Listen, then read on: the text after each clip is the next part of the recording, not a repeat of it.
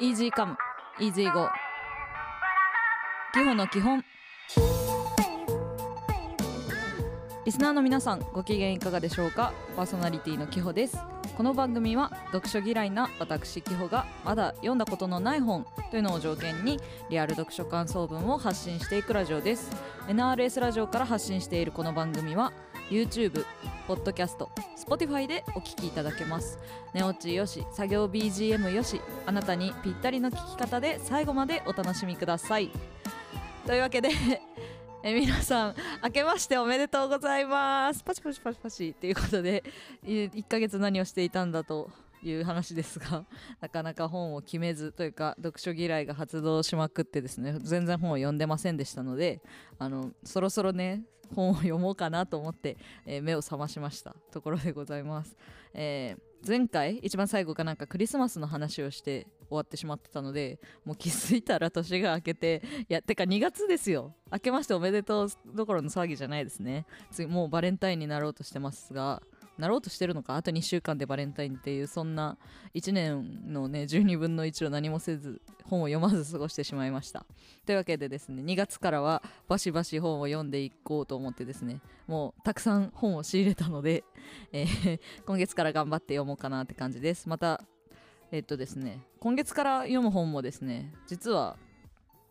結構意外な本というか自分の中では、まあ、あんまりこう多分人に言ったら「え、意外やね」って言われるような感じのチョイスなんでなんかそういうところも楽しんで聴いていただけたらと思いますが、えー、皆さんディズニーにディズニーランドにディズニーシーに行ったことありますか？ということでコーナーの方行きましょう。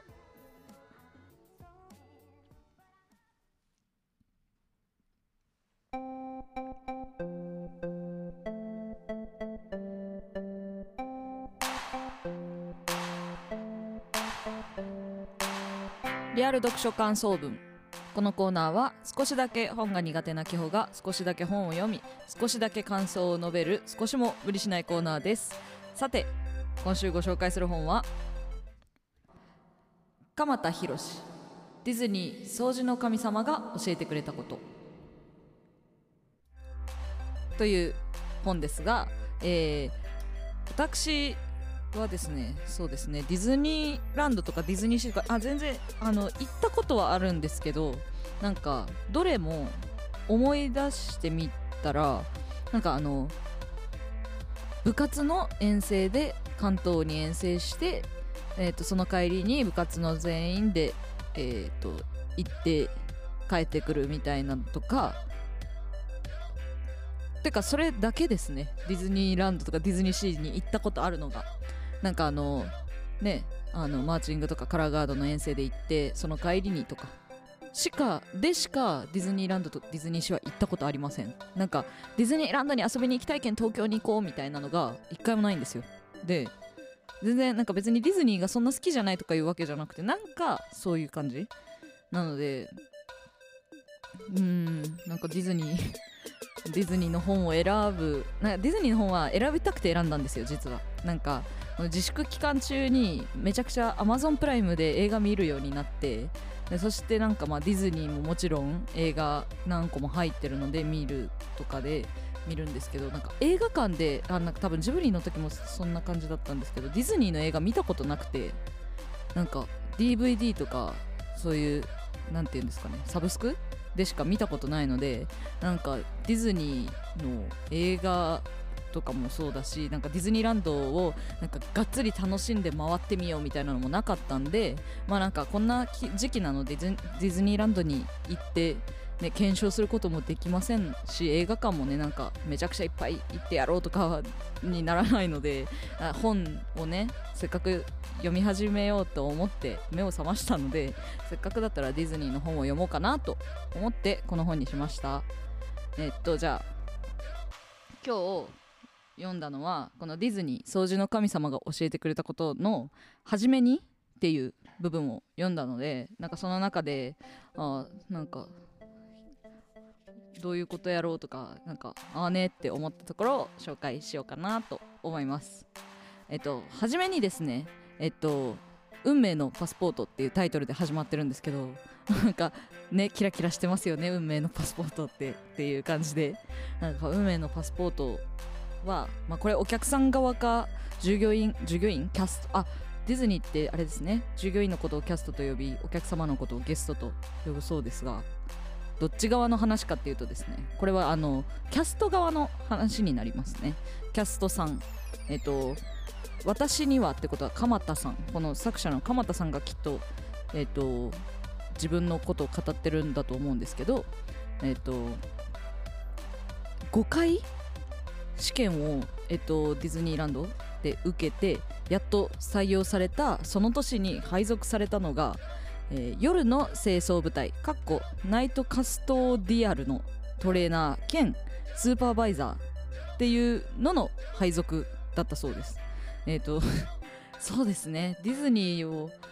おそなんか今でこそこういう本とかなんかいいは、えー、といい話というかなんかこう素敵なお話を聞いて私もディズニーの掃除をする人になりたいって思う人もまあいなくはないと思うんですけどなんかそういう話を聞く前から私は僕はディズニーでめちゃくちゃ掃除頑張るみたいな人ってまあ多分少なかったと思うんですよ。で多分鎌田さんもその人たちの中のお一人で、えっとそれそれですね。と、えー夜の清掃部隊とかへの配属っていう現実の前にしぼんでいくのをが、えー喜びがしぼんでいくのを感じていたというふうに書いていらっしゃいます。まあそうですね。まあそうですよね。自分自分だったらっていうかまあ、まあ、せっかくディズニーを受けるってことはディズニーに憧れてとかディズニーランドに行ってみてうわかっこいいなとかキラキラしてるなと思って、まあ、試験を受けるわけじゃないですかきっと。なのにお掃除ってことはまあちょっとテンション下がっちゃうかもしれないですね。というわけで鎌田さんがそういう風に掃除の部署に配属された後ですね。あの研修があったそうです。で現れたのは本家アメリカのディズニーからやってきた初老の掃除の神様でした。掃除の神様。なんかなんか聞いたことあるな。トイレの女神か。トイレの神様？あの上村花さんの。かなさん？の全然分かってない。花さん？どっちかですね。ちょっと調べときますね。これはあの名曲の感じを思い出させますが。掃除の神様がかなさん。失礼しました。上村かなさんでした。で初老の掃除の神様が現れたということでえっ、とまあ研修が始まるんですけど数日後彼は私たちを仮設事務所のトイレに集合させました。遠巻きに彼を見つめる私たち。何しろその場所は誰もが足早に通り過ぎたくなるほど泥や汚れにまみれたトイレだったのです。ねこんなのを見せられてよりテンション下がりますよね。なんかあんまりね希望を持ってなかったね清掃部隊への配属へのね運命のパスポートって一体どこにいつ現れるんでしょうか。というわけで読み進めていくとなんとこのアメリカのディズニーからやってきた掃除の神様は、えーえーっとですね。彼はまるで我が子を抱きかかえるように便器を勢いよく磨き始めたのです。ってことは便器を抱きかかえるようにして磨き始めたってことですよね。で聞こえてくるのは彼の息遣いとたわしがリズミカルに擦れ合うと長い年月をかけて生成された岩石のようにかたくなに汚れがこびりついた床の、えー側溝変色した便器の縁それが彼の手によって命を与えられたかのように輝きを取り戻していきます擬人化ですね。命を与えられたかのように。めちゃくちゃピカピカしたんでしょうね。てか新品同様っていうことですかね。そんぐらい綺麗になったそうです。でそれを見せられるとやっぱりあの初めてあこれはなんだみたいな。そういう驚きとともになんかわ自分も掃除したくなるみたいな爽快な気持ちになったそうです。パフォーマンスですよねもはや。その掃除の掃除自体が。で私がそこにいたら思うのかな。なんかそのおわこれですね。私がビビったのは。清掃という仕事に対する抵抗感や劣等感のようなものまで洗い流してくれたのです。あやっぱね。ま見て学ぶじゃないけどなんかそういう技がきっと多分その掃除の神様にはあったんでしょうね。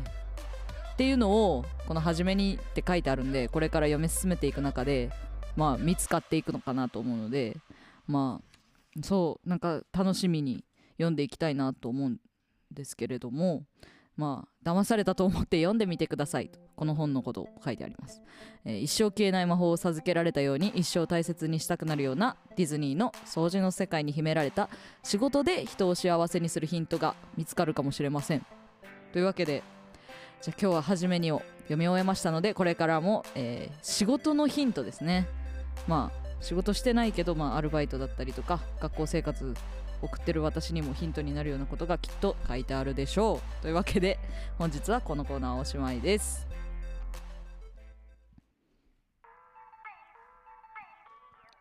えー、今週もお付き合いいただきありがとうございました、えー、番組ではメールコメント大募集してます、えー、あなたが読んだおすすめの本今週の本の感想賛否の声何でも OK です、え YouTube のコメント欄か詳細に載せているメールアドレスにどしどし皆さんの声を届けてください。そして NRS ラジオの、えインスタグラムアカウント、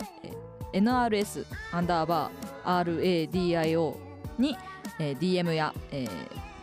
コメントなどでもぜひリアクションしていただければと思います。本日もお相手は私きほでした。また来週。